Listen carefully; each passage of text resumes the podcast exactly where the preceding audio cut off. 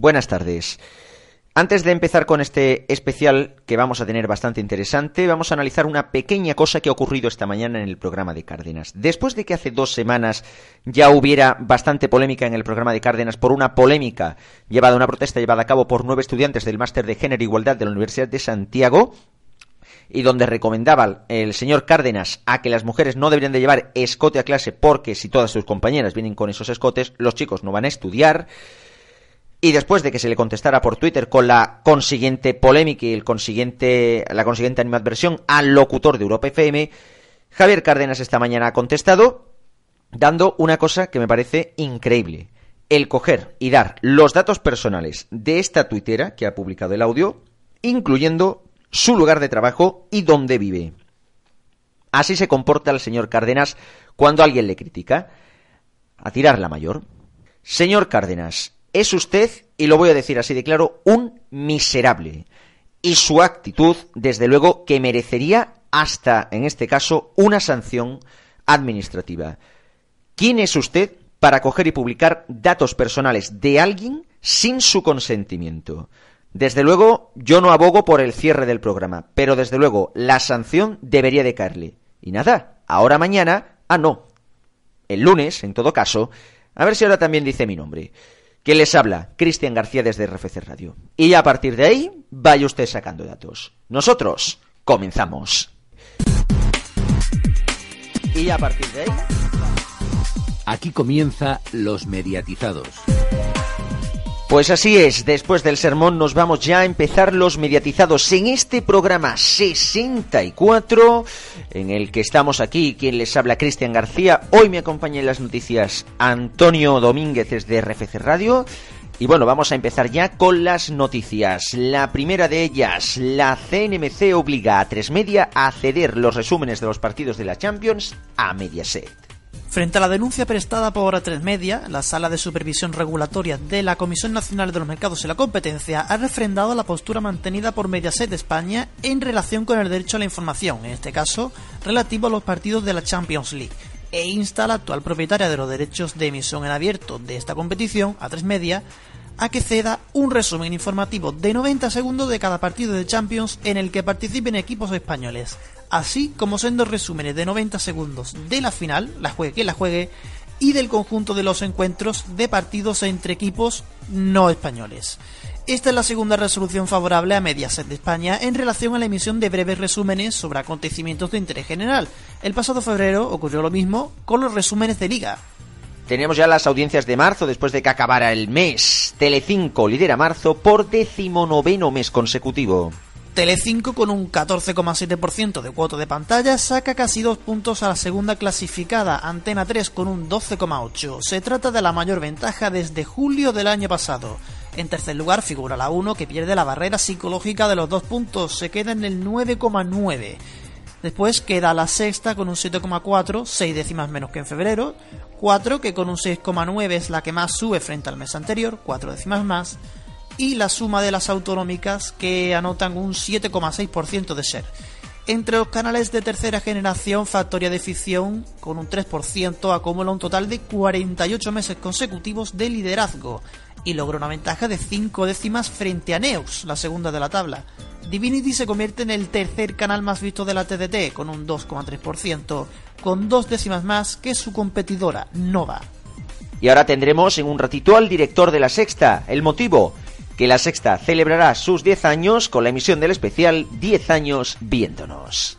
La sexta cumplió 10 años el pasado 27 de marzo y para celebrarlo el Canal Verde va a emitir el próximo domingo 10 de abril a las 9 y media de la noche el especial 10 años viéndonos. En este espacio se repasarán los mejores momentos, programas y rostros más famosos que han pasado por la cadena durante estos últimos años. 10 años viéndonos contará además con entrevistas a algunos de los rostros más míticos de esta cadena. Wyoming, Jordi Évole, Elena Resano, Miki Nadal, quienes compararán su primera aparición en la sexta con su físico en la actualidad. Además, este jueves 7 el intermedio entrega los premios Guayo, en una edición que recuperará los mejores momentos y más originales del programa a lo largo de esta última década. Cabe destacar que el intermedio se ha convertido en el único programa que permanece en la parrilla de la cadena desde sus inicios. Y nada más, os dejo con este especial del Festival de Televisión. Yo me quedo esta semana de retén en la redacción por si pasa algo y también para dar el callo a la semana que viene en el EGM. Hasta luego. Muchas gracias Antonio, nos vamos ya directamente a la entrevista, a la primera de las entrevistas. Mario López, director de Antena de la Sexta.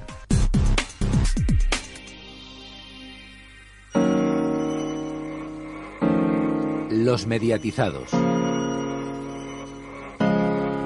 La entrevista.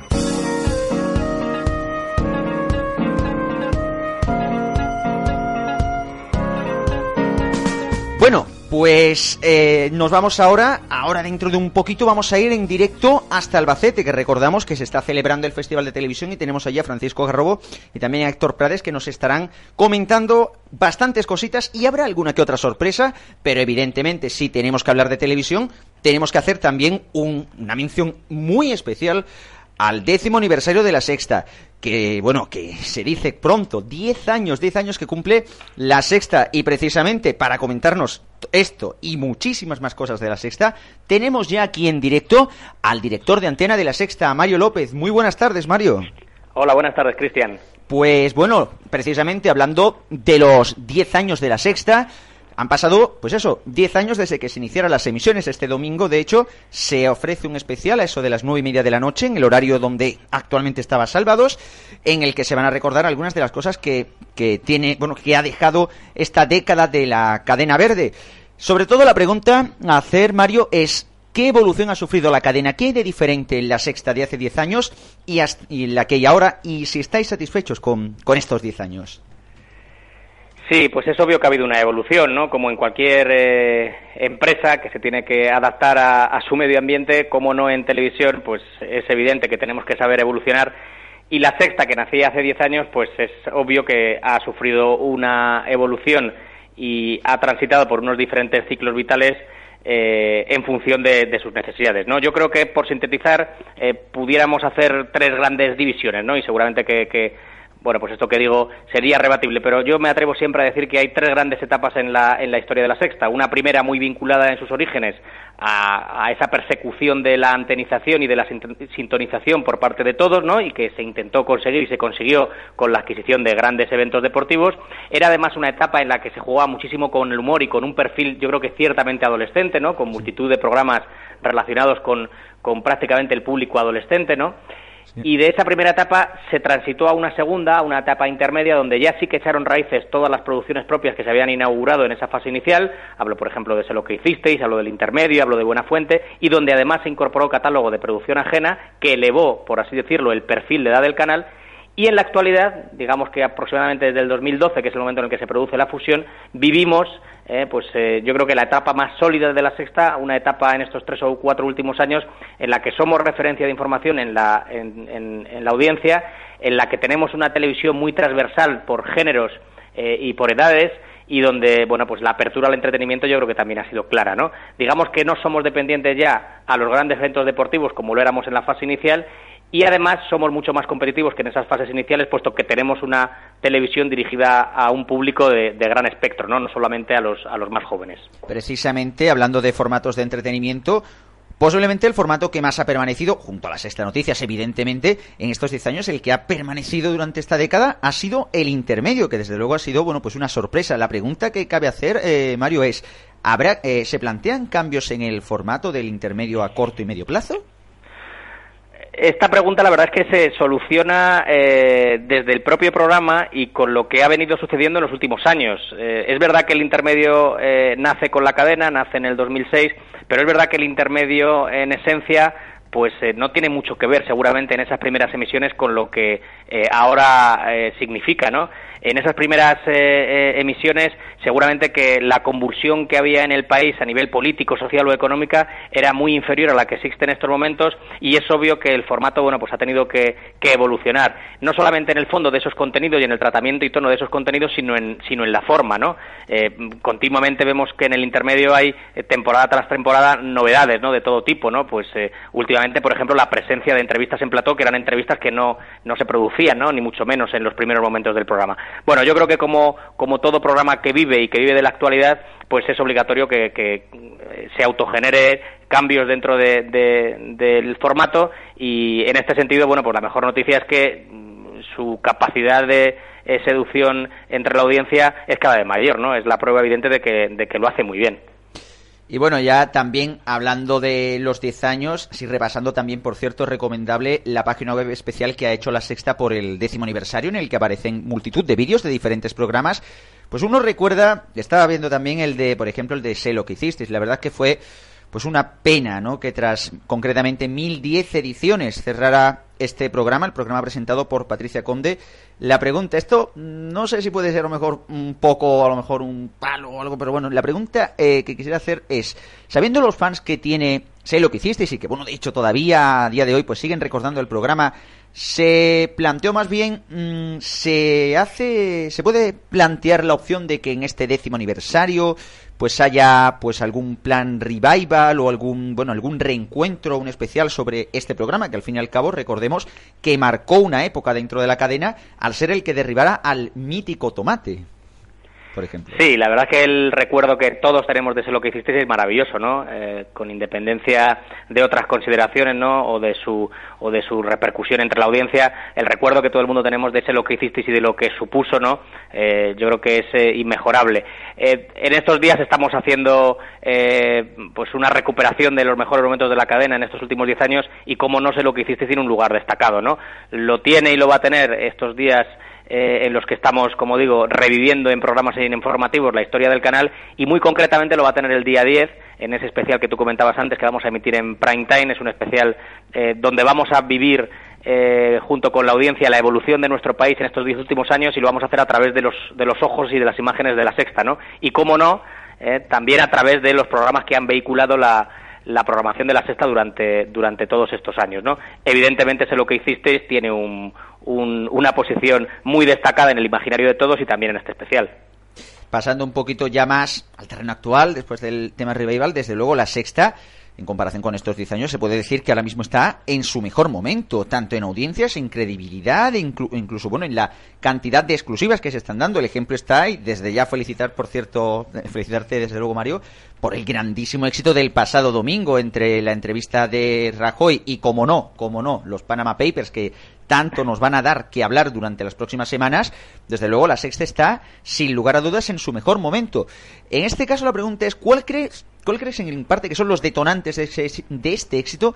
Y si crees que la fusión con A3 Media, cuando se produjo hace cuestión de unos años, que, eh, que además no modificó como tal, creemos, su, eh, su fuerza de identidad, su marca de identidad en cosas como los informativos, pudieran ser este uno de estos detonantes, o si alguno más. Bueno, yo te agradezco mucho las palabras y la felicitación eh, que me transmitías antes. La verdad es que lo del domingo pasado fue de esos momentos eh, que uno como trabajador de la sexta pues recuerda y recordará con mucho cariño porque es verdad que, que, sí que es cierto que fuimos yo creo que una cadena eh, muy importante y muy referente de, un montón de cosas, ¿no? Con la entrevista a Mariano Rajoy, al presidente del gobierno, y con esta exclusiva internacional que junto con el Confidencial estamos desvelando día a día, ¿no? De los papeles de Panamá. Eh, bueno, es cierto, yo coincido contigo y te agradezco mucho lo que me dices. También, lo decía antes, creo que estamos en un momento eh, muy sólido, ¿no? Estamos seguramente que en el momento en el que la estabilidad eh, ha llegado a la sexta, en el que su marca y su representación entre la audiencia es más grande que nunca, en donde su grado de influencia en la sociedad yo creo que es indiscutible y donde el sentimiento de pertenencia entre sus espectadores fieles es su mayor atributo. Yo creo que el espectador eh, se siente protegido, por decirlo así, por la sexta, no solamente cuando acude a ella cada vez que debe informarse y acude puntualmente y puntualmente es informada, yo creo que eso es un servicio que la Sexta ofrece y que es valorado por el espectador con independencia de su filiación ideológica, pero por otra parte la Sexta hace que el espectador se sienta protegido y reconfortado cuando es el altavoz de un montón de denuncias ciudadanas, ¿no? Y lo hemos visto en muchísimas ocasiones eh, a lo largo de estos últimos años, ¿no? Y está estupendo que gracias a la Sexta, bueno, pues no solamente se hable de los paraísos fiscales, eh, con estos papeles de Panamá que comentas, sino que se reabra una causa como la del Metro de Valencia, que desde la sexta se haga presión eh, para que el Sobaldi pueda ser administrado a los enfermos de hepatitis C y se consiga, para que se haga también presión en contra del cierre de las urgencias rurales y se consiga, para que las cosas que hacemos en nuestra pantalla lleguen al Congreso de los Diputados, pues me estoy acordando, por ejemplo, de las condiciones de vida de los presos fuera de nuestro país gracias a encarcelados o de los eh, eh, acosos sufridos por eh, eh, Zaida, ¿no? Y que también llegan al Congreso de los Diputados, o hacer un programa en prime time, un documental en prime time sobre los refugiados, o dedicar un programa la conciliación laboral y familiar, o hacerlo a la semana siguiente en contra del machismo. En fin, yo creo que por todas estas cosas la sexta es indiscutible y sobre todo es útil. Eh, y esto es muy importante a la hora de confraternizar con el espectador, ¿no?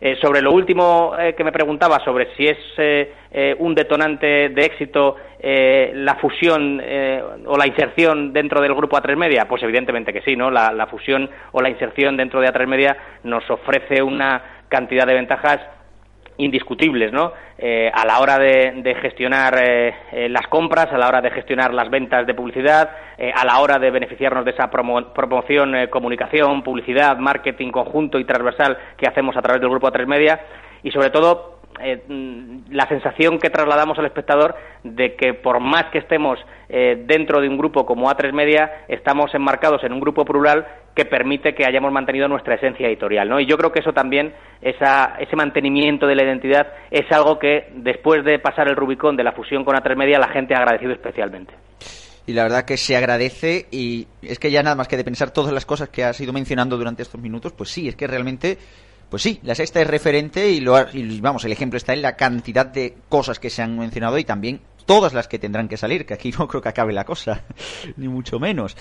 Precisamente uno de los programas bandera de, de, la sexta ahora mismo es Salvados, sin lugar a dudas, es el programa líder de los domingos y no solo eso, sino que además pues ha estado en la picota en muchísimas ocasiones, prácticamente cada semana con uno con los temas que plantea Jordi Évole. La pregunta aquí es si se plantea a medio plazo o largo plazo hacer algún tipo de cambio, incluso a corto plazo, si se plantea algún tipo de cambio, al igual que mencionaba antes con el intermedio, si salvados eh, se plantea algún cambio o lo veis ya bien como está ahora mismo. Bueno, esa es una decisión que, que, no solamente le corresponde a la cadena, ¿no? sino a Jordi Évole, a Ramón Lara y a todo su equipo, ¿no? que son los que producen el, programa. ¿no? Eh, es cierto que hablaba antes de la evolución del intermedio y es cierta también la evolución de, de, de Salvados. Quizás es más percibible la de Salvados, ¿no? Eh, es una evolución que en el especial de prime time del día 10 a las nueve y media vamos a percibir muy claramente a través de diferentes episodios muy concretos que suceden en el, en el, en el programa, en la historia del programa. ¿no? Nada tiene que ver el programa de las primeras eh, emisiones, en el que evidentemente estábamos eh, ante un programa eh, netamente de humor, eh, con un prescriptor vinculado al humor, como era en aquel momento Jordi Évole, más conocido como el follonero, donde todo estaba, bueno, pues asociado al divertimento que a esa etapa central y final que vive el programa ahora, en donde ya no solamente ese es el único ingrediente, yo creo que ya el humor solamente forma parte del tono, sino que lo que el programa hace es bueno, pues plantearse muchos porqués, ¿no? Y además eh, traducir eh, al espectador muchas denuncias, ¿no? Eh, hay momentos, como digo, que veremos el día 10 que son muy, muy, muy paradigmáticos de ese cambio en la evolución, ¿no? Cómo el programa pasa de reírse de ciertas cosas o de frivolizar con ciertas cosas, en el mejor de los sentidos, a convertirse en un programa prácticamente ya de denuncia, ¿no? Y de reflexión ciudadana. Y bueno, ahora hablábamos ya de lo que es actualidad y nos vamos a ir ya a lo que vienen siendo ya futuros y bueno, algunos estrenos que están ahí pendientes.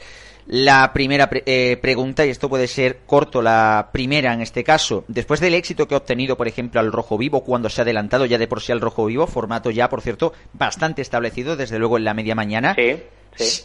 Eh, la pregunta es, ¿se plantea hacer algún adelanto de al Rojo Vivo en las mañanas o, o se plantea hacer algún cambio en el daytime? Eh, uno de los grandes aciertos de la sexta en estos últimos tiempos ha sido eh, la construcción de la tarde, ¿no? Hablamos de daytime, ¿no? Pero voy a empezar por la tarde. También, donde también, que era la otra. muchos años la sexta circulaba eh, por, por producción ajena eh, y donde ahora, bueno, pues tenemos dos programas eh, que nos otorgan esa estabilidad que comentaba al principio de todo, ¿no? Uno está peando y otro más vale tarde. En la mañana es cierto que tenemos la gran ventaja de que, eh, bueno, ya antes de la fusión existía un programa que ha crecido mucho, que es Al Rojo Vivo ya en estos últimos tiempos, pero que otorga una posición a la cadena muy, muy destacada, ¿no?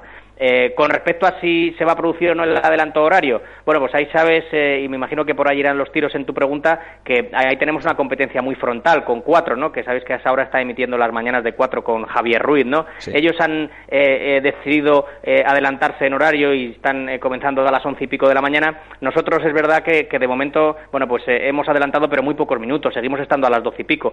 sobre si vamos o no a seguir pensando en cambios, sí, seguro que sí. en esto de la televisión es que eh, estamos sujetos a los cambios y al estudio diario de las cosas que funcionan o que no funcionan, ¿no? Eh, por tanto, no es descartable que pueda haber movimientos y, por supuesto, no es descartable que en el futuro pueda haber nuevas incorporaciones y que, evidentemente, la parrilla de la sexta siga viva, ¿no? Y que no solamente nos conformamos con, con tener al rojo vivo zapeando más vale tarde, sino porque no podamos pensar en que estos programas puedan ser, eh, bueno, pues alineados con nuevas propuestas.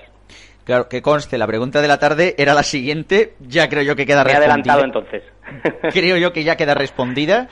Hay, hay, desde luego buena buena sintonía en esta, en las tardes, así que por, eh, por supuesto que aquí cambio poco. Aparte, buen dato. Recordemos que está superando el 7 de media, que es un dato excelente ¿eh? para, para lo que. Sí, al final la tarde de Cristina es que es importantísimo. Es un tópico, pero es que es verdad. Es que desde las eh, tres y media, cuatro de la tarde hasta las 8 que comienza nuestro informativo son cuatro horas y pico al día, que multiplicado por cinco días laborables son veintitantas horas a la semana, ¿no? Más de 20 horas a la semana. el peso eh, es importantísimo y por tanto mm, tener el acierto eh, que hemos tenido no es común, pero, pero es evidente que para nosotros es importantísimo. Eh, digo que no es común porque, porque la franja de tarde es una franja igual que la de la mañana que se basa mucho en el hábito televisivo y que mm, perder una posición ahí, como en su momento la perdió la sexta tras el final de ese lo que hicisteis, es muy complicado de volverla a, a retomar, ¿no? Nosotros mismos, incluso en los primeros momentos de la fusión, tardamos hasta que pusimos en marcha zapeando y hasta que acertamos eh, de forma nítida con, con, Más Vale Tarde, ¿no? Es un proceso que nos ha costado una serie de meses y que afortunadamente ahora disfrutamos, ¿no? Eh, la tarde es eh, un eje vertebrador fundamental de la audiencia de cualquier, de cualquier cadena y si además de generar audiencia, genera imagen, genera producción propia, directo, como nosotros tenemos, etcétera, pues yo creo que el valor es doble. Y bueno, ahora ya hablando de más estrenos, evidentemente aquí vamos a ser así más corto para que tampoco le queramos eh, presionar mucho a Mario con las preguntas. Sobre todo. No, soy, soy yo el que me estoy teniendo las respuestas, como suele ser habitual, que me enrollo mucho. Que va, que va, que pido disculpas. Esto, esto gusta, esto gusta también a la gente, que oye, que se, que se informe bien y que esté, y que bueno, que las preguntas se respondan como tiene que ser. La pregunta ya, estas sí son un poquito más cortas, con en un titular como quien dice. Eh, en este caso de nuevos estrenos. Mm, ¿Cuándo se va a estrenar, por ejemplo, vamos a poner algunas, Merlín, que es una de las que estaban ahí pendientes? Merlí te puedo avanzar que se va a estrenar la semana que viene. Lo tenemos Será aquí un prime time eh, de la semana que viene y, y, bueno, pues es verdad que en nuestro plan inicial estaba previsto que se estrenase después de Semana Santa. En el grupo ha habido muchos estrenos después de Semana Santa y hemos decidido demorar el estreno a la semana que viene. Eh, lo que pasa es que no te puedo todavía decir eh, qué día concreto, pero la semana que viene. La semana que viene, la tenemos por ahí. Luego, por ahí tenemos dos series de producción prueba. Precisamente, recordar que en unos minutos estaremos en el Festival de Televisión en Albacete en directo. Y bueno, había dos series que se están planteando también de emitir. La primera, en este caso, la serie policíaca Hierro y por otro lado, el incidente, que ya de camino, este es un 2 por 1 irá a la sexta o irá a Antena 3. Sí, lo normal es que el incidente vaya a la sexta. Eh, Hierro todavía eh, eh, tiene un proceso de construcción más lento que el incidente. El incidente, como que dice, ya está mm, prácticamente preparada para la emisión y, y Hierro todavía, todavía no. con el incidente, la verdad es que nos hemos encontrado con una propuesta que una vez finalizada nos hemos dado cuenta que podría ser un estímulo para, para la sexta. Sabes que en la sexta tenemos como asignatura pendiente acertar definitivamente con, con la ficción propia. Hemos hecho algún experimento en estos últimos tiempos y de uno nos sentimos especialmente orgullosos, que fue Refugiados. Es verdad que la audiencia media de Refugiados fue del 8%, seguramente que es una audiencia todavía escueta para lo que representa económicamente invertir en una ficción propia. Y es verdad que además de eso, bueno, pues eh, eh, eh Refugiados eh, nos sirvió para quitarnos el miedo a hacer determinadas cosas que yo creo que son importantes para una cadena de nuestra dimensión, ¿no? Pues por ejemplo la de coproducir con una empresa extranjera, en este caso fue con BBC Internacional, ¿no? O como la de adentrarnos en un género complicado como, como el de la ciencia ficción. Digamos que refugiados cumplió muchos objetivos, pero es verdad que también partía de unos riesgos eh, seguramente que demasiado grandes, ¿no? Eh, el saber que teníamos que doblar eh, esa versión original inglesa era un riesgo mm, añadido e inicial con el que con el que contábamos, ¿no? El, el, mismo riesgo que decía antes, ¿no? De abordar la ciencia ficción, ¿no? Bueno, con todo y con eso, el dato fue, digamos que aseado, aceptable, un 8%. Yo creo que la factura del producto era muy buena, pero evidentemente no, no alcanzamos la notoriedad que perseguíamos. Con el incidente seguramente que vamos a minimizar esos riesgos que comentaba antes con refugiados, ¿no? Es una, es una serie eh, mm, un poquito más convencional que también se enmarca dentro del género del, del, thriller eh, eh, y que yo creo que es un ejercicio de emisión yo creo que acertado e ilusionante para la sexta. con respecto a Hierro, ya digo, todavía nos quedan varios meses hasta que podamos plantear la, la emisión y con respecto a todo lo demás, hablando del género ficción en, general, pues como digo, un género en el que tendremos que seguir intentando eh, conseguir el éxito y en el que tendremos que estar muy atentos para saber cuándo surge la oportunidad en el camino. O sea, de momento, ya, ya mm, rematando esta pregunta, de momento, eh, para el futuro en mente, no hay más, más allá, ¿no? De momento. Bueno, tenemos estas dos, estas dos que tú comentas, Hierro y el incidente. Es verdad que también estamos produciendo un documental eh, ficcionado en torno a la figura de Miguel de Cervantes, que vamos a estrenar, eh, digamos que como broche final de estos actos conmemorativos del 400 aniversario de la muerte de Miguel de Cervantes, que sabéis que en la sexta lo estamos, bueno, pues acaparando, por decirlo así, con, bajo este claim de Cervantes vive. Eh, es un documental que produce eh, Paco Escribano, minoría absoluta, y que, como digo, vamos a atrevernos a emitir en prime time y que es un documental que lo que hace es intentar, bueno, pues eh, reconstruir cómo era la figura de, Miguel de Cervantes, ¿no? Vamos a hacerlo a través de, de pasajes ficcionados y digamos que es el ejemplo de ficción propia más inmediato que tenemos, salvándolo, salvando las distancias con respecto a la, producción de una, de una serie de, de varios capítulos, ¿no? Que tiene una pinta, por cierto, estupenda por lo que cuentas, lo de Cervantes, las cosas como son. Bueno, no, nos apetece mucho, es una, una propuesta seguramente que eh, no tan convencional o comercial eh, como la que estamos acostumbrados a ver en el prime time de, las cadenas eh, comerciales, pero yo creo que, que, bueno, pues era un colofón inmejorable para, para esta acción, ya digo, iniciada hace tiempo con, con Cervantes Vive. Y ya de las últimas, esta sí que hay que preguntarla, ¿cuándo vuelve Pesadilla en la cocina? Pues tenemos, la verdad es que no, no lo sabemos, ¿eh? ¿eh? no te engaño, no sabemos si va a ser antes de, de, verano o después. Eh, estamos ahora mismo eh, en producción, habréis visto seguramente que algún reclamo para la participación de empresas en el programa, de restaurantes en el programa, eh, y, yo creo que eso y también las necesidades de programación y cómo esté el mercado de la publicidad en esos meses eh, previos al verano va a decidir si eh, emitimos una serie de programas antes del verano y dejamos otra tanda para, para, para la vuelta de, de vacaciones o si son todos ya los que se emiten a partir de septiembre y octubre, ¿no? Todavía no está decidido. Pues bueno, con este último detalle, yo creo que ha quedado una entrevista en la que hemos hecho un muy buen repaso de lo que ha sido la sexta. Desde ya agradecer a, Mario López el que nos la haya concedido y bueno, y por supuesto, muchísimos éxitos para, para la sexta y que sean 10 y 20 y 30 años más ahí. Eh, muchísimas gracias a ti, Cristian. El agradecido soy yo y eh, desde la sexta, pues eh, hacer extensivo el agradecimiento a todos los espectadores que, que son los que bueno, pues eh, han disfrutado, han visto, eh, nos han estimulado para poder hacer nuestro trabajo durante estos años. Pues nada, muchas gracias Mario y nosotros, después de la publicidad, nos vamos ya en directo al Festival de Televisión en Albacete. Tenemos un montón de entrevistas, entre otras Ana Morgade, José Mota, tenemos también al director de Discovery Max y muchos más. Os esperamos en unos minutos. Los mediatizados la tertulia.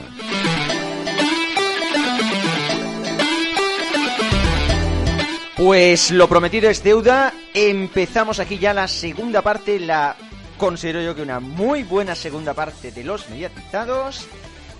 Y bueno, vamos a empezar primero hablando ya directamente con bueno, con Alfonso que está por aquí. Muy buenas tardes, Alfonso. Vamos a por aquí a ponernos ya. Vamos a ver. Muy buenas tardes, Alfonso. Muy buenas tardes. Y por aquí, bueno, estamos todavía conectando, a ver si, si podemos llegar. Estamos vamos a ir en directo ya con Albacete.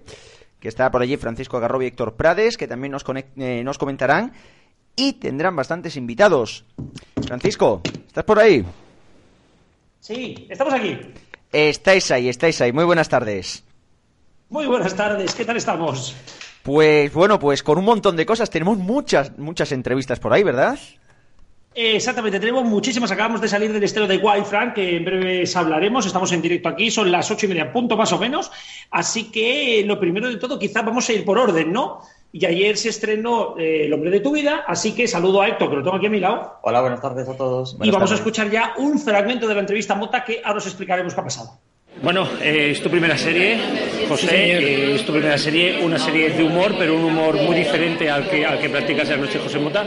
¿Cómo, ¿Cómo ha sido esta experiencia de grabar una serie, como habéis dicho, que tiene tanto cariño, no? Pues es un proyecto maravilloso que tuve la suerte de que cayese en, en, mi, en mi puerta profesional. Eh, y es una comedia romántica, escrita en sus inicios por Juan José Campanella adaptada aquí en España y, he disfrutado muchísimo porque el personaje me daba la oportunidad eh, del arco dramático que tiene, tanto desde la lágrima a la sonrisa o la emotividad, es súper amplio. Los matices de grises, sonrisa, momentos tiernos, enfados, tal. Hay un montón de matices que componen el arco interpretativo de este personaje que me, me sedujo mucho a la hora de afrontar el proyecto y, vamos, no podía decir que no de ninguna de las maneras. Me apetecía muchísimo volcarme en un proyecto de ficción. Eh, como hemos dicho, es, es un proyecto totalmente diferente. ¿Qué, qué tiene, qué aporta esto, qué, qué aporta esta nueva serie a los espectadores de televisión española? ¿Qué van a poder ver en tu personaje y en todos los demás que van a poder ver en El hombre de tu vida? Bueno, El hombre de tu vida, como te digo, es una comedia romántica, es una comedia familiar, es una comedia donde creo que el silencio tiene, tiene un valor y es una comedia de actores. Eh,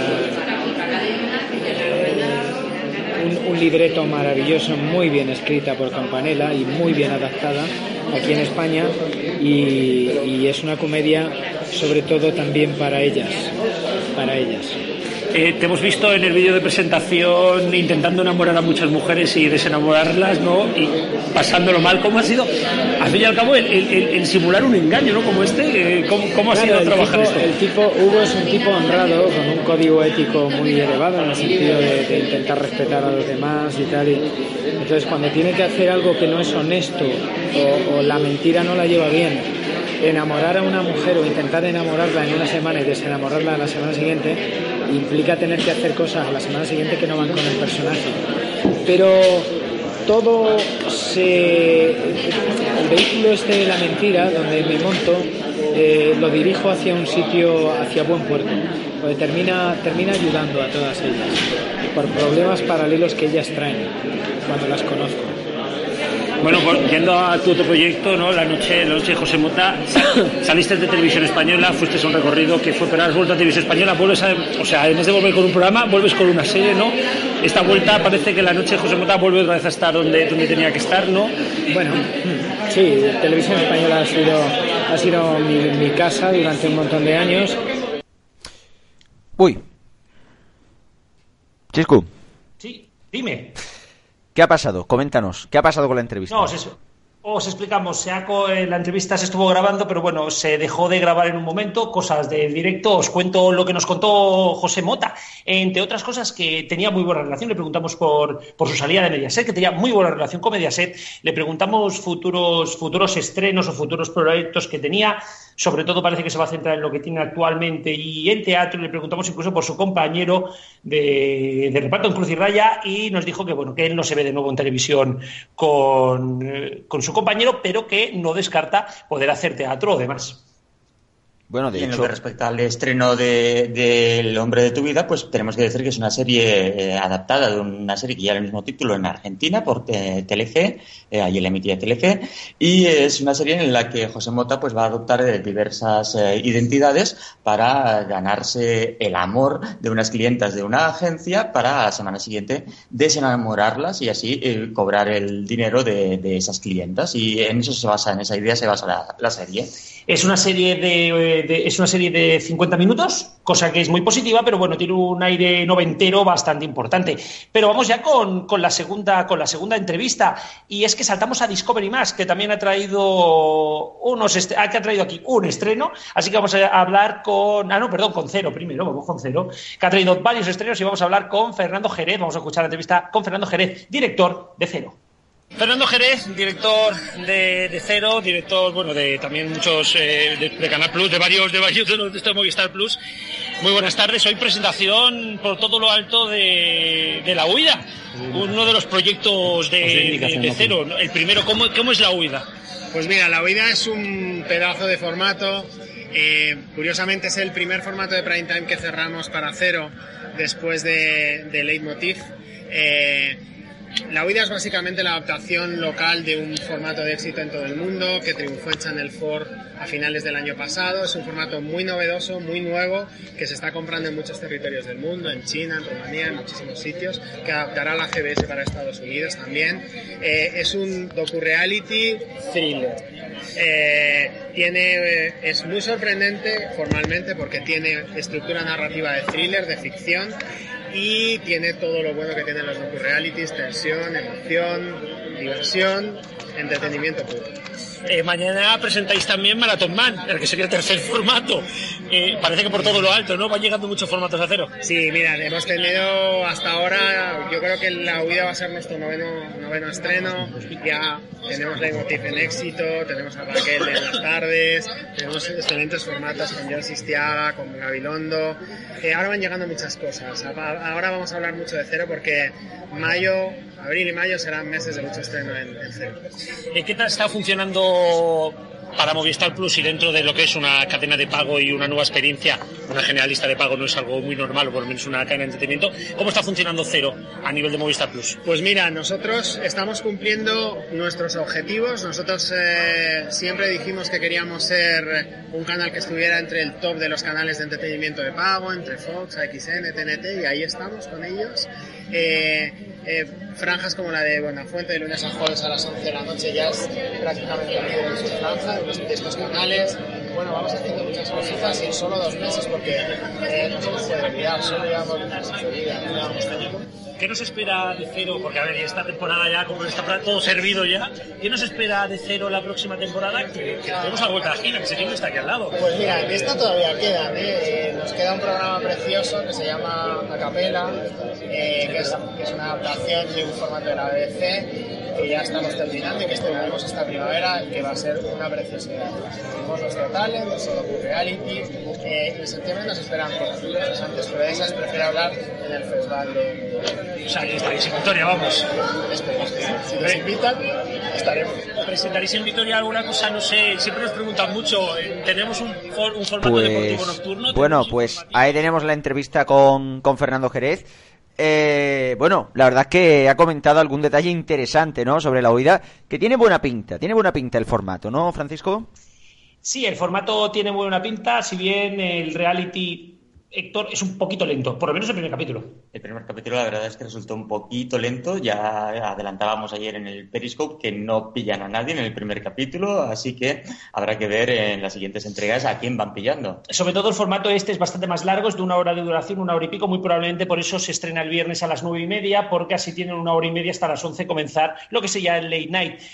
Pero os puedo comentar también una cosilla que nos han comentado de cero, porque of the record, aunque podemos decirlo, le preguntamos a la gente de cero si podría haber algún informativo, y esto es un tema que habitualmente nos pregunta la gente, y no, se descarta la información generalista, si bien no se descarta algún nuevo programa deportivo de debate, quizá tendremos uno por la noche, nos dijeron que lo iban a estudiar.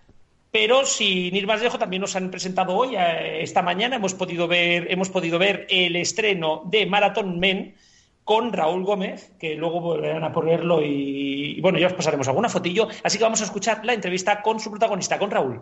Bueno, pues estamos con Raúl Gómez, que nos ha presentado Marathon Man, que se va a emitir en cero. Eh, ¿Para cuándo se espera la emisión? Eh, creo que es en breve. Sí, es en breve. Eh, me gusta mucho decir próximamente, eso queda muy cinematográfico. Será en mayo. Un día de mayo aparecerá en vuestras televisiones en cero, en Movistar Plus, Marathon Man. Y y ahí está, es Running, Es un programa con muchas historias de motivación tremendamente bonitas, un programa de, con muy buen humor, muy optimista y muy diferente de todos los programas entre sí. ¿Y por qué sitios nos vas a llevar en estos maratones que vamos a ver a lo largo de esta temporada? Pues mira, son seis episodios. Eh, vamos a estar en Kenia, eh, que es la meca de los maratonianos del mundo. Después vamos a estar en Inglaterra, Wolverhampton, que es vamos a hacer la carrera más extrema del mundo. Hablando muy bien inglés, ¿no? Sí, uno de mis, de mis puntos fuertes en Marathon Man, bueno, en mi vida es eh, que hablo un inglés perfecto. Yo he ido a las mejores escuelas de inglés del país, incluso doy clases de inglés en... Eh, no, eh, ciertamente mi inglés es muy malo. Es un inglés básico para sobrevivir a los países donde voy. Sí, Kenia, después vamos a Inglaterra, la carrera más extrema del mundo, lo que llaman. Vamos a Los Ángeles, media maratón de los héroes, muy espectacular, mucho surf y con tremendas historias. Eh, Sevilla, Argentina, que atraviesa la cordillera de los Andes y al Círculo Polar, a Noruega.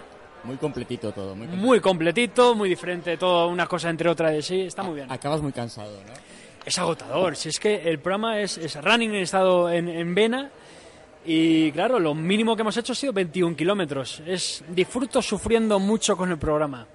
Y también en la rueda de prensa nos habéis hablado de una experiencia con un coreano. ¿Nos podrías decir algo más al respecto? Sí, podemos eh, avanzar un poquito que después de Marathon Man, en cero, eh, se estrenará un programa que hicimos, eh, la primera coproducción hispano-coreana de la historia, y me han elegido a mí para representar a España. Bien, y se emitirá justo después de Marathon Man. Es tres capítulos, un programa eh, con dos personas que no tenemos nada que ver, culturalmente, físicamente, eh, intelectualmente y todo lo que se te ocurra acabado en mente, donde estaremos eh, un capítulo en Corea, otro en España, en Marruecos, y va a ser un programa de amistad de personas que, que se conocen poco, diferentes, culturas distintas, un programa de deportes, de motivación y de, y de competición también, ¿no? En cosas que has hecho anteriormente, por ejemplo, estuviste en Caiga en Caiga, en Otra Movida, en la radio también en Melodía FM. Hmm. ¿Con cuál de todos estos programas te, quedas? Eh, ¿Con cuál repetirías? ¿Con.? No sé, eh, eh, quizá Maratón Man es más personal, es más un proyecto tuyo de hmm. todo lo demás, ¿qué te gustaría hacer en el futuro? Sí, la verdad es que Marathon Man es el proyecto más personal porque reúne todo lo que soy yo, lo, es el programa, ¿no? Es lo que veis. Y después yo he disfrutado mucho, tengo la suerte de disfrutar, he disfrutado mucho haciendo televisión, me lo he pasado muy bien en, en otra movida con Flo, con Dani, con Ana, con Cristina. Fue muy divertido, con muy buena gente. Siempre he tenido la suerte de estar con equipos eh, muy buenos. Eh, caiga quien caiga, me lo pasé brutal. Yo siempre yo tenía la ilusión de hacer cada quien caiga cuando los veía a ellos. Tuve la oportunidad de hacerlo. Y en un futuro yo espero ser el Jordi Hurtado del running y entre medias, entre carrera y carrera, pues no importaría repetir con, con Flo, con Dani, con Cristina, con, en cualquier otro formato que siempre esté presente pues un poquito del buen humor, la vida y, y la emoción, ¿no? También. ¿Un late night sería a lo mejor el, el sitio ideal para ti? Pues sí, un late night, mira, eh, me da tiempo a entrenar por la mañana, a correr un poquito y llegar por la noche ya después de, cenar, ya cenado, a reír un poquito para ir a dormir ya con la risa puesta. Creo que te acostarías tarde. Sí, pero mira, mira, los late night en cero ahora son más pronto. Mira Buena Fuente ahora que ya empieza a las 11. O sea, gracias a cero, el late night ahora ya es a la hora que tiene que ser. Pues muchas gracias Raúl por atendernos y esperamos que Marathon Man sea todo un éxito y que funcione muy bien en términos de audiencia. Pues muchas gracias y a menos que la gente que lo vea pues disfrute, ya con eso ya está bien. Pues bueno, tendremos que echarle un ojo a lo que es Marathon Man. Desde luego tiene buena pinta también, es interesante ¿eh? el formato. La verdad es que cuando lo hemos visto esta mañana, pues eh, yo me he llevado una grata sorpresa porque no iba con ninguna expectativa en concreto, pero cuando me he puesto a ver lo ágil que era, el sentido del humor que se gastaban, lo didáctico también que resultaba, porque Raúl, eh, además de ir corriendo y presentando a la gente, también va dando datos históricos sobre la historia del país donde se encuentra, anécdotas. En este primer capítulo en Kenia ha visitado a la abuela de Barack Obama, o sea, ha sido impresionante. Bueno, se la ha encontrado. Se la ha encontrado, se la ha encontrado por allí y, es ella de verdad, ¿eh? No, no es que haya encontrado a alguien y haya simulado ser ella, no, no es la abuela de Barack Obama y estará en el capítulo 1 de Marathon Man. Y además un programa que, que también va a tocar mucho el sentimiento, vamos a ver cosas de Kenia no tan bonitas y información. Bueno, va, va, va, a colaborar incluso con una fundación. Ya os digo, es un formato bastante interesante que yo creo que mínimo tenéis que explorar todos los que tengáis cero, o sea, sé, la gran parte de los que no están eh, en este programa, porque la mayoría son de oro. Pero bueno, vamos a saltar a una cadena que sí que puede ver todo el mundo. Nos vamos a los estrenos de Discovery Max y hemos hablado con su director, bueno, el director de contenidos, que si no aquí me pega una colleja el colega, con Alejandro Flores. Pues tenemos con nosotros a Alejandro Flores, el director de Discovery Max. Eh, habéis presentado a Will Frank. Eh, ¿Qué nos espera en esta nueva temporada de Will Frank, en Busca de los Dragones? Es la sexta temporada de Wild Frank en Discovery Max, en la que Frank, como bien has dicho, eh, busca los dragones. Eh, nos dice que existen los dragones y además nos demuestra que, existen. Eh, pero no solo eso, sino que además nos cuenta que el dragón como figura milenaria es un animal que está hecho de, trozos, de retazos de otros animales y eso eh, eh, lo que nos lleva es a que Frank nos va a enseñar cuáles son esos animales y qué partes de esos animales conforman un dragón. Además veremos dragón de Komodo, veremos el dragón volador, que es un animal fascinante, fascinante. Y en el último y en el último episodio tendremos a Frank haciendo eh, enseñándonos algo que, sabemos que hace desde hace mucho tiempo, que es la lucha contra el tráfico de animales, contra la eh, eh, extinción de las especies, porque muchas veces este tráfico es con especies en peligro de extinción. Y Frank lo que hace en este episodio es mostrarnos su trabajo en ese área. Es un trabajo muchas veces eh, peligroso, complicado, porque es mm, chafarle el negocio a delincuentes eh, con lo cual muchas de las eh, secuencias se han tenido que grabar con cámara oculta, pero es otra faceta del trabajo de Frank que, nos va a impactar bastante. Se ha hablado ya de que estábamos, de que estaba ya en la grabación de la nueva temporada, se ha hablado de Australia. Nos queda Wilson para rato.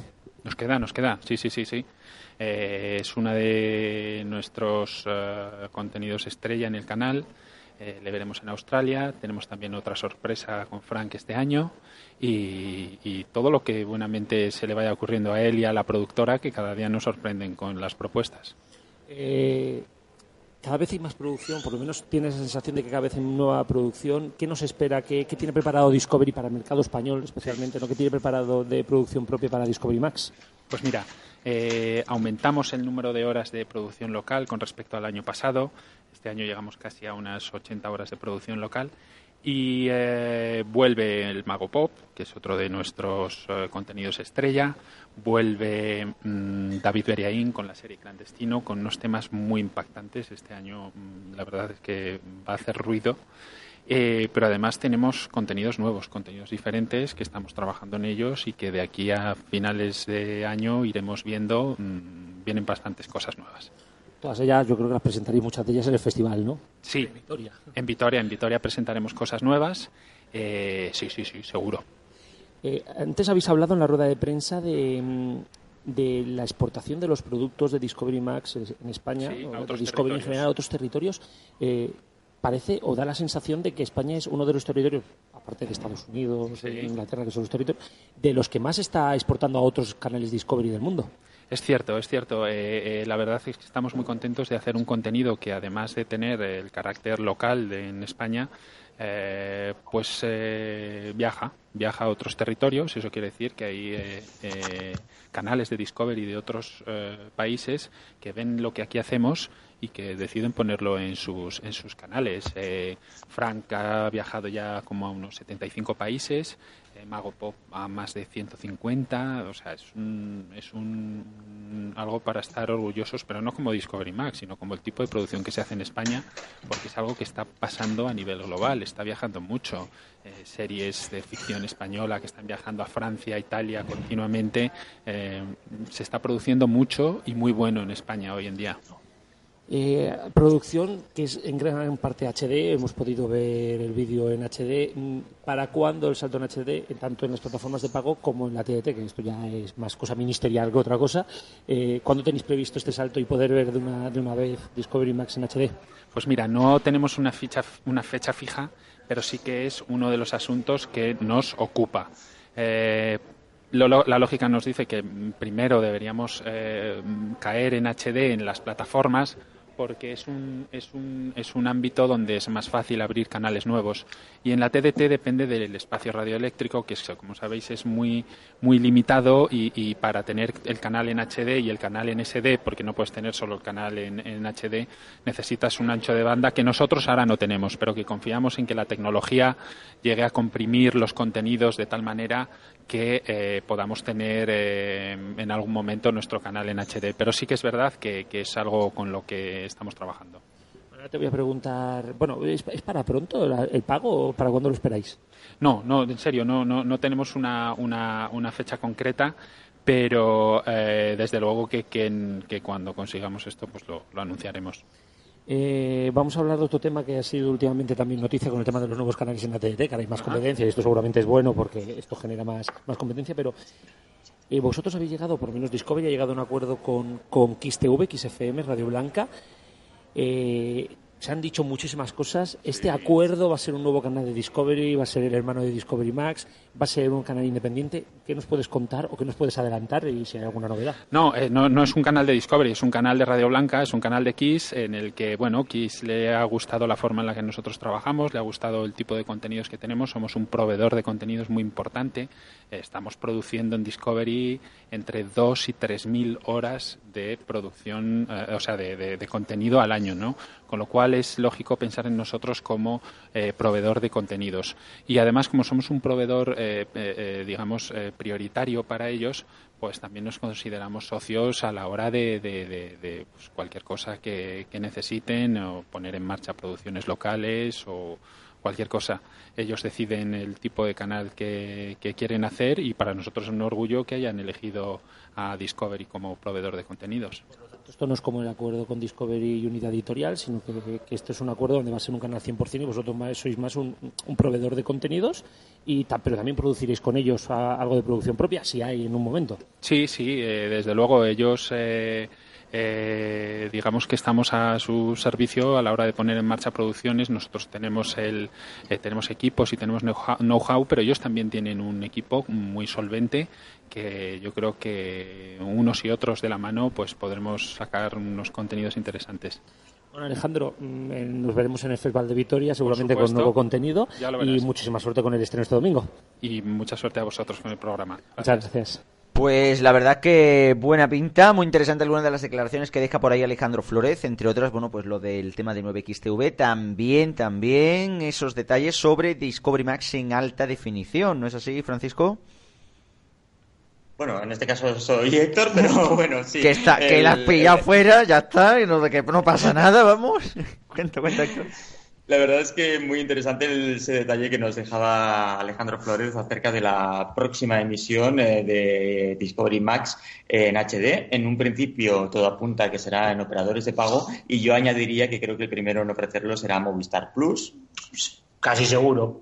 Así que ya veremos, después se apuntarán los demás, pero yo creo que empezarán por, por Movistar Plus y quizá, quizá me, aventuraría a decir que al principio de la próxima temporada y si no ya para la campaña navideña. No sé, esto habrá que verlo, pero sobre todo, Cristian, eh, parece que lo de Discovery se ha callado muchas bocas hoy. Se ha callado, se ha callado, desde luego, sobre todo porque con el tema de The Kiss, que era lo, lo interesante y demás, ya se ha quedado claro que, bueno, pues que The Kiss sí tendrá ese nombre, ¿vale? Pero que realmente no va a ser una cesión 100% de la parrilla, sino que puede ser que haya también contenido que ponga que ponga Kiss FM, que, que ponga el grupo Radio Blanca. Así que desde luego puede ser interesante lo que planteen. Habrá que verlo en el habrá que verlo desde luego. semanas iremos viéndolo, pero lo, importante ahora también es hablar de uno de los estrenos de Discovery, en este caso Will Frank, que acabamos de ver y que ahora os comentamos. Pero primero vamos a escuchar la entrevista a un espléndido y simpatiquísimo Fran de la Jungla. Simpatiquísimo, vámonos con ella. Bueno, pues tenemos con nosotros a, Fran Cuesta, el protagonista de Will Frank. Bueno, protagonistas son los animales, pero es el que conduce y el que nos enseña a todos los animales. ¿Qué nos espera en esta nueva temporada de Will Frank? Animales. Muchos. Muchos animales, muchos animales. Es lo que hay. Son animales. Es que, ¿qué te quieres que te diga? Son animales, es lo que enseñamos. Hemos visto el vídeo de presentación y, nos has mostrado algo, algo que yo creo que muchos muchos chavales les va a gustar, que es eh, que son los dragones, ¿no? Por lo menos partes de los dragones. Hemos visto pues la cola, hemos visto cómo mueren. Eh, ¿Qué crees que va a tener esto para los niños, los más pequeños de casa, sobre todo, bueno, incluso los jóvenes de casa? ¿Qué va a tener esta nueva temporada? Simplemente el ver animales que no han visto nunca y, y ver que, todo existe, que, que eso de que dicen eso no existe Existe. El ratón Pérez existe. Lo que pasa es que es de otra manera. El dragón existe. Todo existe. O sea, todo existe. No es, no es producto de la imaginación. Todo existe. O sea, y los dragones existen. Eh, vamos a ver, vamos a ver una temporada, una temporada. Bueno, se te ha visto incluso como usted, como te engancha uno, como, has dicho, un people, ¿no? De, de, los animales. Eh, has hablado de que estás en Australia. ¿Qué proyectos tienes en mente? Ahora hablas de dragones. ¿Qué, qué pensáis para las próximas temporadas? Pues dragones y lo siguiente será Australia. Ya es que más no podemos deciros. O sea, hemos soltado una bomba, pero vamos, que todo el mundo lo sabe. O sea, hoy en día no puedes esconder cosas. Ya hemos grabado en Australia y ya lo siguiente no sé lo que será. Eh, esta es la sexta temporada ya, si no me equivoco. Eh, van a venir por lo menos dos más que ya estáis preparando. Has hablado antes de Félix Rodríguez de la Fuente. Ahora mismo eres la única persona que está hablando de animales en televisión. Esto no te has querido comparar, pero muchos ya te empiezan a, a poner a, su altura, ¿no? ¿Crees que puedes llegar a su altura? Es que no hay ni altura ni bajura, es decir, eh, Félix Rodríguez de la Fuente fue un referente para nosotros. Yo ahora soy un referente para los niños, es obvio. No es ni que uno sea mejor ni que el otro sea peor. Eran otros tiempos, era otra televisión eh, y era otra manera de llegar a la gente. Eh, es diferente. Yo no, ni he cogido el listón de uno, ni él era una persona, ni yo era otra persona diferente. Eh, el que ama a los animales ama a los animales, el que quiera luchar por ellos, lucha. Por eso yo he dicho que haría más, más falta gente como, él, o como yo, o como otro, cada uno que, que lo coja como quiera, pero era simplemente eso, decir que, que como ves los niños no lo conocen, los niños ya pequeños no lo conocen. Entonces es un mensaje hacia los niños, pero es un mensaje sobre todo hacia los mayores, que ya es imposible educar. Es que a final de temporada tendréis un capítulo especial, bueno, especial, un capítulo donde se hablará del tráfico, del tráfico de animales, eh, que parece que últimamente también ha repuntado. ¿Cómo, cómo, cómo planteáis esta lucha, ya no a nivel también comunicativo? ¿Cómo, cómo, podemos, ¿Cómo podemos afrontar esta lucha entre, entre todos, más allá de no comprar animales? animales? Si no hay demanda, no hay negocio. Es que es así de sencillo. Si tú quieres un loro, te lo traen. Si no quieres el loro, no te lo traen. Entonces, si el tío que coge los loros en, el, en la selva no tiene negocio, no los coge. Es que es así de sencillo. O sea, si tú quieres un tigre, te lo van a poner en casa. Solo tienes que pagar. Si no quieres un tigre, no te lo ponen. En consecuencia, no hay demanda, no hay negocio. Esto es como el tabaco. Tabaco, el tabaco, el tabaco. Coño, deja de vender tabaco, verás cómo la gente deja de fumar. Es que es así. Pues es que es así. Lo mismo. Bueno, Fran, muchísima suerte con el estreno este domingo y espero que nos veamos en Vitoria también presentando la nueva temporada Australia. no sabemos si llegamos, ¿no? Sí, pero ya veremos, ya veremos. Muchísimas gracias. Pues bueno, pues ahí tenemos a Fran Cuesta. Eh, bueno, pues como comentabais, bueno, pues estrena ya en unos días, está desde luego en muchísimos sitios ya las, los carteles ya del estreno de Wild Frank. La pregunta que os hago. El domingo a las nueve y media. Efectivamente, domingo a las nueve y media en Discovery Max. ¿Qué tal habéis visto el estreno? Pues bueno, en la línea de Frank, eh, bastante interesante, sobre todo porque le va a dar este juego con la mitología del dragón. Vamos a poder ver incluso cuál es el significado del dragón para muchas culturas. Yo creo que un buen estreno, no hemos podido ver hasta el final final porque hemos tenido que venir corriendo para hacer el directo, pero considero que está en la línea y que es un buen Frank, ¿eh? Mejor que el de la entrevista, seguro.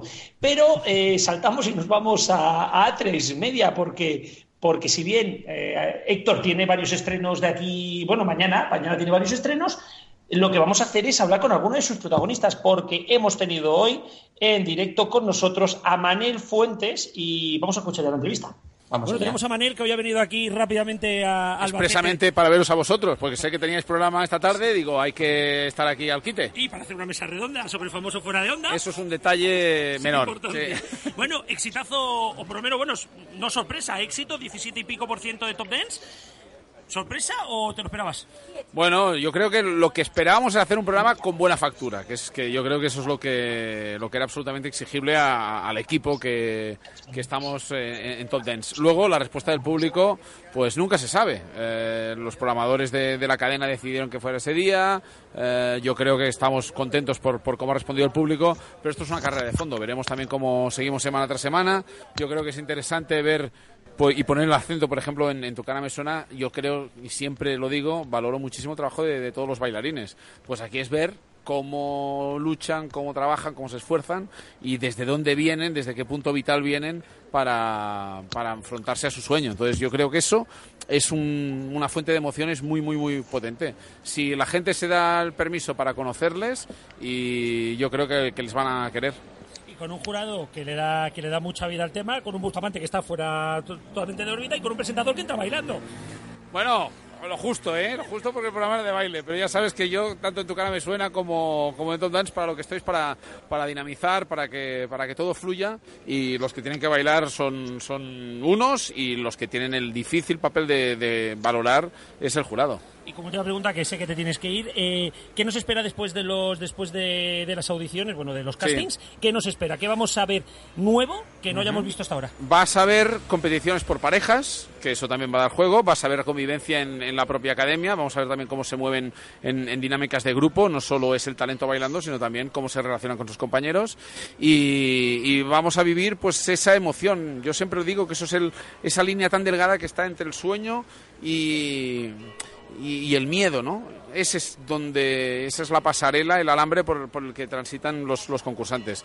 Si les seguimos en ese viaje, yo creo que nos vamos a emocionar todos. Rápidamente, habéis dicho que va a haber convivencia. ¿Se espera algún tipo de resumen, resumen diario o algo? ¿O esto no se puede decir aún? No lo sé. Yo de momento contentos también por ver cómo, cómo en Zapeando hay mucha gente que, que, sigue las evoluciones de estos chicos, también online. Mm, yo creo que poco a poco vamos a, vamos a ir viendo cómo evoluciona el formato y cómo va creciendo. Es, es absolutamente nuevo, o sea que estamos todos un poquito a la expectativa. Perfecto, Manel. Muchísima suerte y, bueno, y felicidades por el dato. Igualmente, suerte y felicidades a vosotros. Muchas gracias. Hasta luego. Pues bueno, pues ahí teníamos a Manel Fuentes. La verdad que lo de Top Ten, bueno, pues hay que hablarlo, ¿no? Hay que hablarlo. Hombre, sí, una sorpresa. Yo creo que ha sido, ha sido una de las sorpresas, porque mira, Alfonso, que tú y yo habíamos hablado y nos esperábamos que no fuera tan bien el estreno. Veremos qué pasa en la segunda, en la segunda gala, pero no lo veíamos del todo claro y ahí está. Hombre, es cierto que no lo veíamos del todo claro, pero yo te diría que seamos prudentes, porque es el. De momento solo ha sido el estreno, el estreno ha ido muy bien, desde luego con el 17%, pero habrá que ver la progresión y si realmente por fin triunfa Antena 3 con un programa de este tipo. Veremos qué, qué, pasa pues en las próximas semanas. Y tenemos también a Ana Morgade, con quien hemos podido hablar después de tener una temporada cargadita, cargadita, con muchos contenidos y muchos programas, y que ahora se le suma además el Club de la Comedia. Vamos a escuchar lo que nos ha comentado. Bueno, pues en el marco del Festival de Vitoria volvemos a estar con Ana Morgade, con quien ya tuvimos el placer de estar en Vitoria, que nos presentó Olmos y Robles. En aquel momento nos dijiste que tenías una agenda repletísima y ahora además añades el Club de la Comedia. ¿No tenías bastante? ¿eh? No, yo no aprendo, de verdad, no aprendo. ¿Ves? Tendrías que venir de vez en cuando a recordarme lo que he dicho en anteriores entrevistas para ver si así empiezo a, madurar como persona. ¿Cuántas horas al día pasas en casa? Las justas, las necesarias. Porque tiempo no te da, ¿no? no, bueno, es verdad que ahora estoy en una época de impasse, quieras que no. ¿eh? Estoy preparando formatos nuevos y cosas nuevas, pero justo ahora me da un pequeño respiro para coger carrerilla, que lo que viene es bueno. Recordamos que estás enzapeando cada tarde con un equipo excepcional, capitaneado por Fran Blanco. ¿Qué tal te sientes en el programa y en el formato? Pues como en casa, la verdad. Claro, ya llevamos dos años y ya mm, nos hemos, eh, nos, hemos cogido todas las confianzas del mundo. Yo ya voy por allí en pantuflas, eh, nos quedamos allá a comer. Mm, en realidad esto es como una especie de pequeña convivencia, ya es casi como un campamento.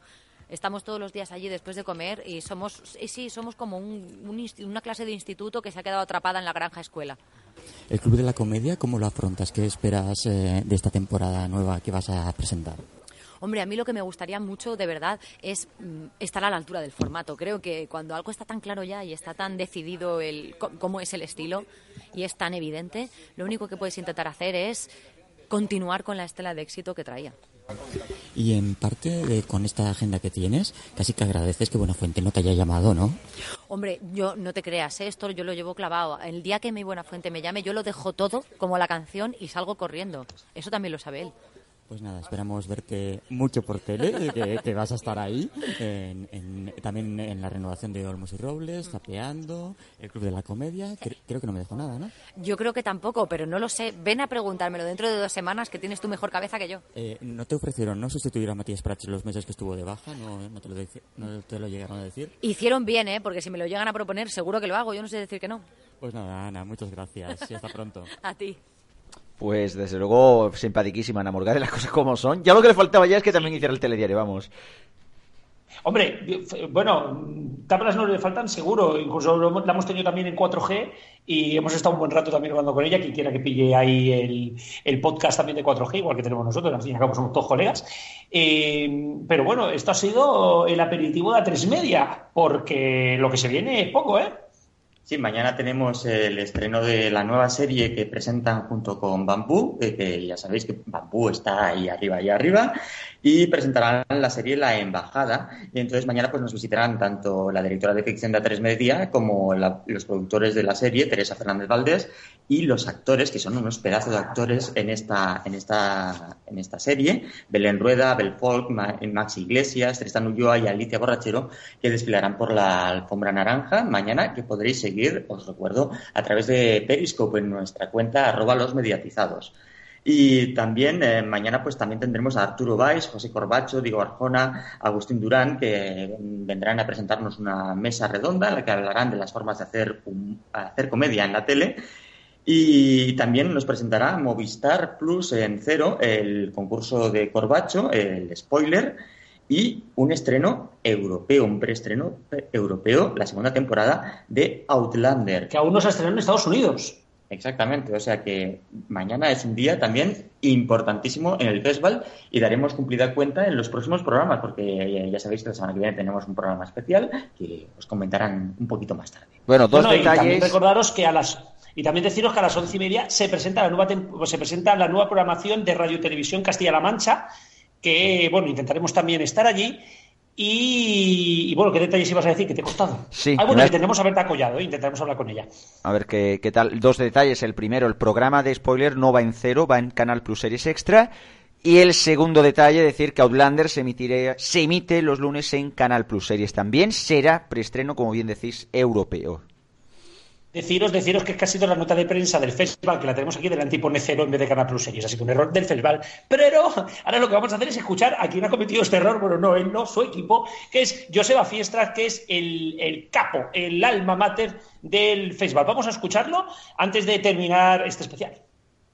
Y bueno, como habíamos dicho al inicio, cerramos el programa con, con Joseba. Él es el alma mater de este, de este festival, de este festival de televisión que comenzó en Vitoria, está ahora en Albacete celebrando su segunda edición de, primavera. ¿Cómo valoráis lo que llevamos de festival?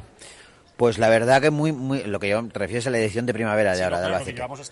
No, no, que a ver si quiere que haga un balance general de todo. No. Eh, la verdad es que estamos muy contentos, muy contentos. Ha habido una respuesta muy cálida de la gente de Albacete. Eh, los escenarios que hemos elegido nos parecen perfectos, eh, tanto para las mesas redondas como para los estrenos, para las ruedas de prensa.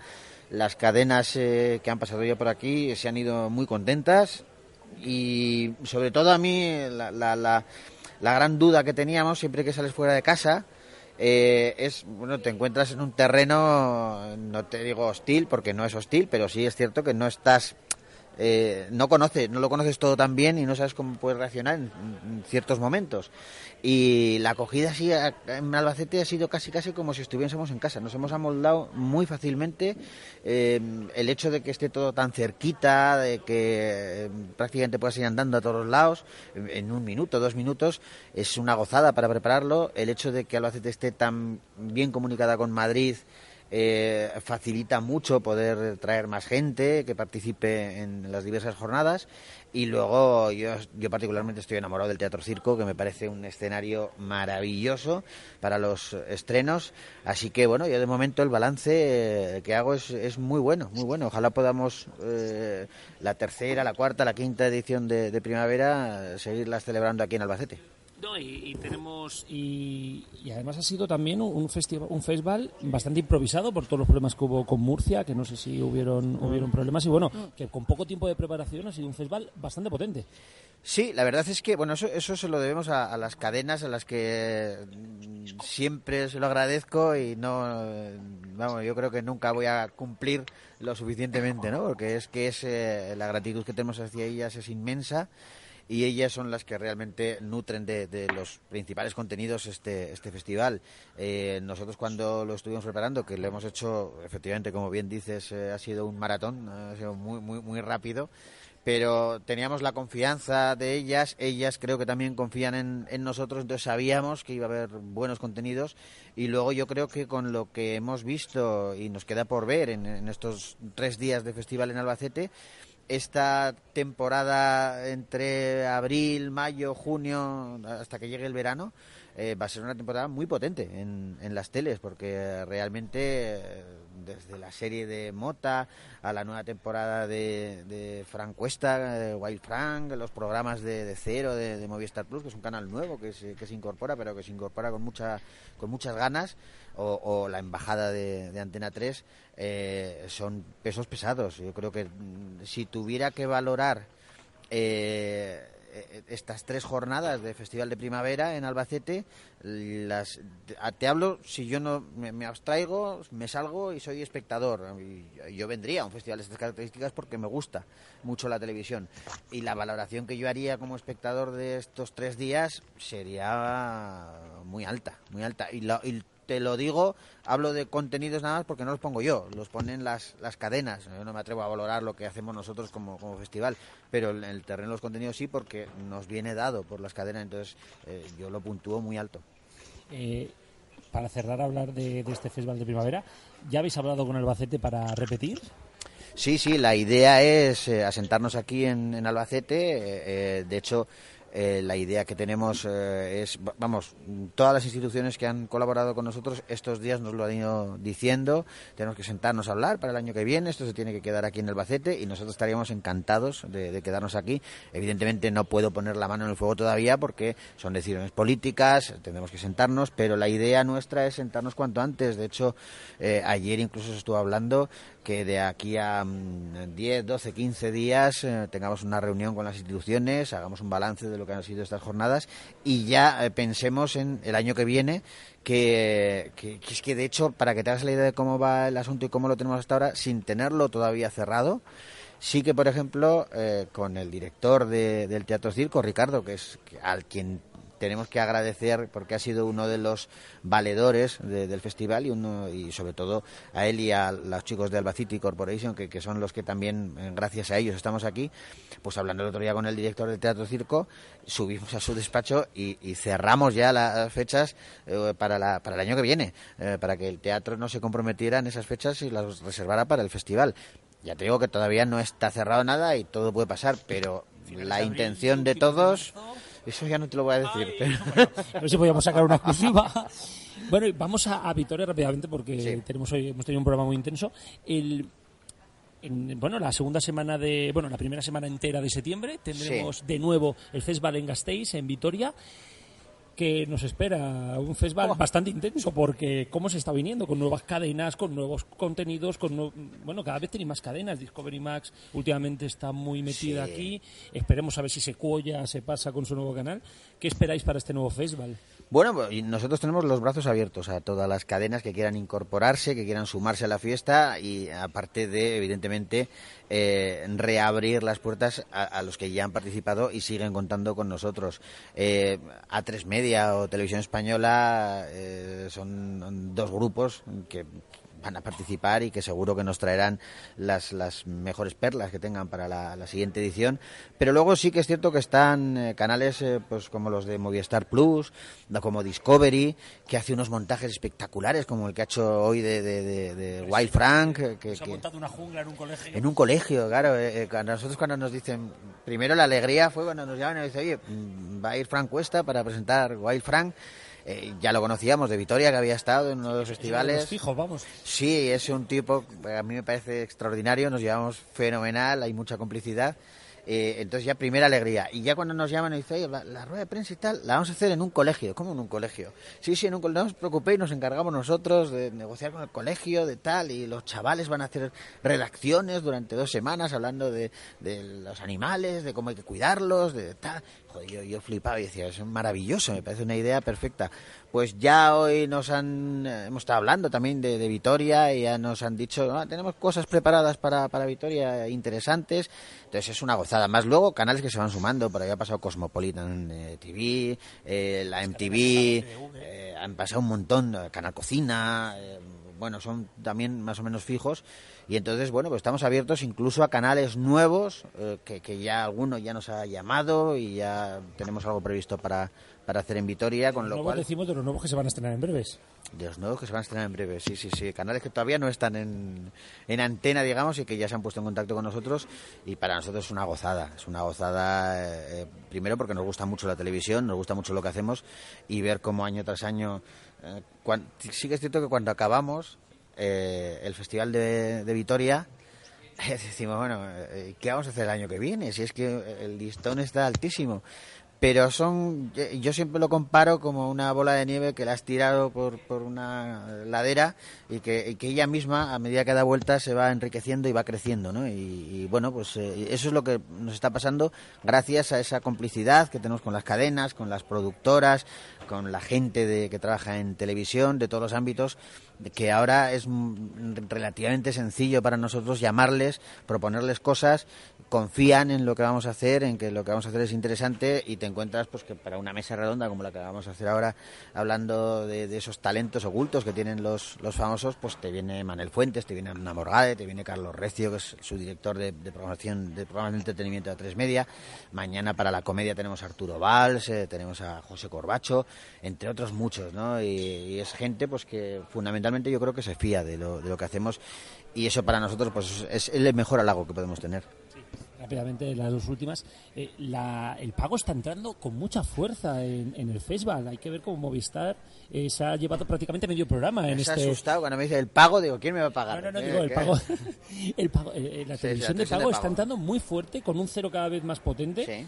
Eh, la televisión también va evolucionando y el festival lo, lo, va viviendo en primera persona prácticamente. Bueno, lo cierto es que ha habido eh, el, cambio notable ha sido con esa fusión entre eh, Movistar y Canal Plus en su momento y ahora con la creación de Cero pero pero nosotros desde el primer año Canal Plus ha estado con nosotros y nos ha pro traído propuestas muy interesantes casi siempre muy originales y de alguna manera es, es la evolución no hemos hemos seguido con con, con ellos eh, y es por lo mismo que decía antes porque hay una complicidad entre nosotros yo siempre les digo desde el primer año eh, y yo creo que eso lo agradecen mucho, eh, que cuando me reúno, ya sea con A3 Media, con Televisión Española, con, o en su momento con Mediaset o con, o con Movistar Plus, eh, yo les propongo, les digo, oye, eh, la locura más grande que se os pueda ocurrir, plantearla.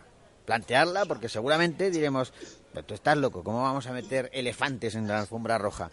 Bueno, pues igual elefantes no, pero hemos metido caballos. Sí. Eh, eh, entonces, de una idea loca, luego puede surgir una, una, buena idea. Y yo creo que esas tormentas de ideas son, son necesarias porque lo que siempre procuramos es que cada festival eh, de Vitoria sea distinto al anterior. Hay algo que lo diferencie, aunque el grueso sea la presentación, los estrenos y todo, pero que haya puntitos, que haya cosas que, que lo diferencien, que, que, que, se queden grabadas en la memoria de los espectadores, de las cadenas, de los organizadores, de las productoras, de los actores, de lo, la gente que participa.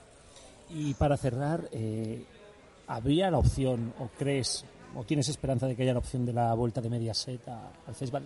Hemos estado reunidos hace, hace poco con, con ellos, las relaciones son magníficas, eh, estuvimos en, en Mediaset, eh, el trato es que dices cordial y parece que estás cumpliendo, ¿no? Por compromiso.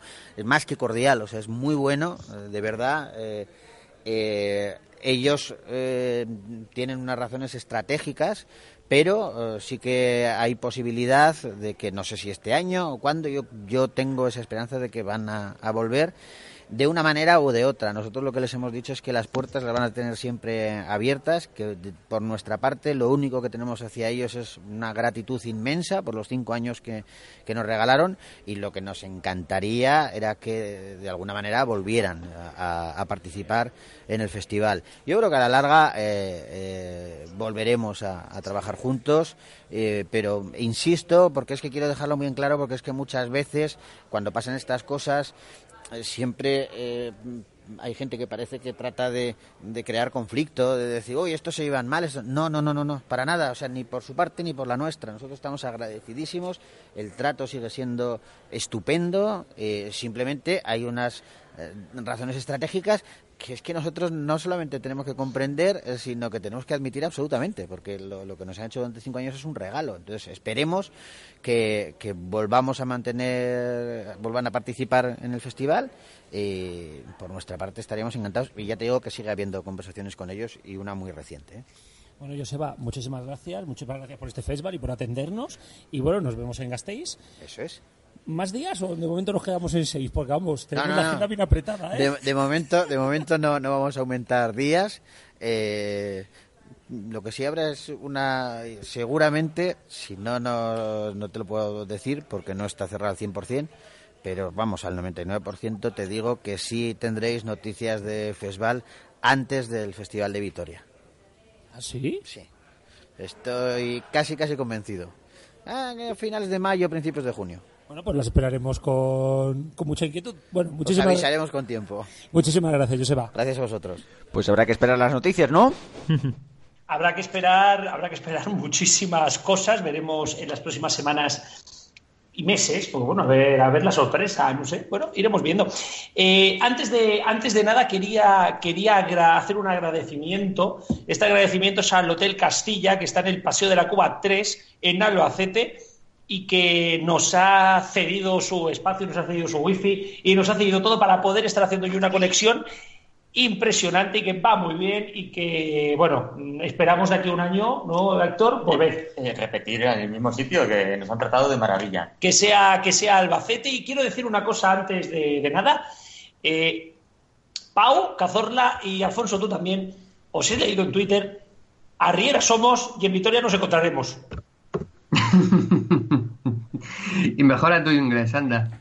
Sí, a ver, a ver, a ver, si te vas apuntando unas clasecitas, que ya van ya va siendo hora de decir wild y no wild. Eh, eh, el, nivel de inglés viene a ser el, de Raúl Gómez. Oye, oye, flipante el nivel de inglés de Raúl Gómez, en serio. Muy al tanto de, de, de Maratón, de Maratón Man, o como se diga, porque es flipante. Joder, vaya, vaya, vaya tela. Luego, luego pasa lo que pasa. Bueno, Héctor. Hay que, hay que recordar también que dentro de un rato vamos a estar en la alfombra naranja de, de Marathon Man justamente y que mañana a las nueve y cuarto no os tenéis que perder nadie la alfombra naranja de la embajada, la serie que viene a presentar a tres media. En el Periscope. En el Periscope, por supuesto. Exacto, Periscope ahí a tope. Bueno, Héctor, lo dicho, muchas gracias y vamos, ah, eh, como siempre, pues la información actualizada a través de las redes sociales y mañana el Periscope. Nos vamos ya directamente, que estamos ya casi, casi justitos de tiempo a la agenda deportiva.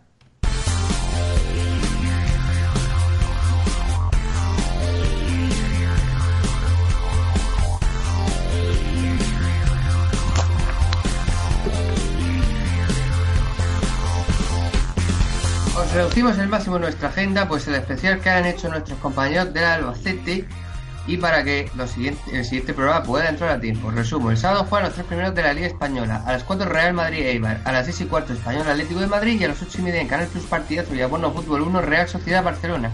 En Inglaterra el domingo a las 2 y media se juega el Sunderland Leicester en Bean Sport y Canal Plus Fútbol. Mientras que en Italia el sábado a las 9 menos cuarto se disputa el Milan Juventus y lo podréis ver en Bean Sport.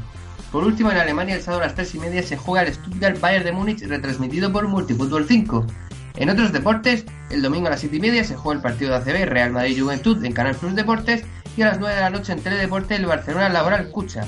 Cambiamos al motociclismo. El domingo se disputa el Gran Premio de las Américas con carreras a las 6 de la tarde de Moto 3, a las 7 y 20 de Moto 2 y a las 9 de la noche de Moto GP. Y me despido recordándoos que la semana que viene será la vuelta a los cuartos de final de las competiciones europeas.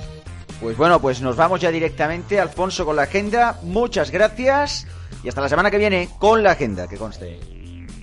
Hasta la semana que viene con la agenda.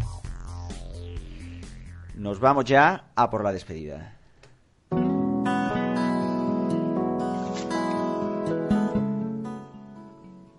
Despedida que hoy también va a ser un poco más larga de la cuenta. Francisco, ¿por qué motivo? ¿Qué hay la semana que viene? Ay, ay, ay, ay, ya llega, ya está aquí, EGM. Ya está aquí. Da miedito, da miedito, da miedito. Pero bueno. Da miedito, a ver, a ver, a ver, a ver las gomas y a ver los cambios si se mantienen o no se mantienen, o se van o se quedan. Veremos. Veremos, pero primero, antes de hacer una pequeña previa, nos vamos con la carta de Rayo Chips, hoy dedicada a Encarna Sánchez. Hola, Cristian, hola, Paco Gar Carmeno. Como la cosa va de tele, pues tele. Sabéis que hace 20 años murió Encarna Sánchez y que su mesa camilla podríamos considerarla el antecedente de Sálvame. El otro día estuve viendo un rato Sálvame, Chelo había estado tres horas sin hablar casi, bate su récord, y vi a Mila y Kiko hacer la croqueta, montaron a Chelo en el pulpillo y se la llevaron a la entrada de Telecinco, ahí en mitad del asfalto, en plan procesión.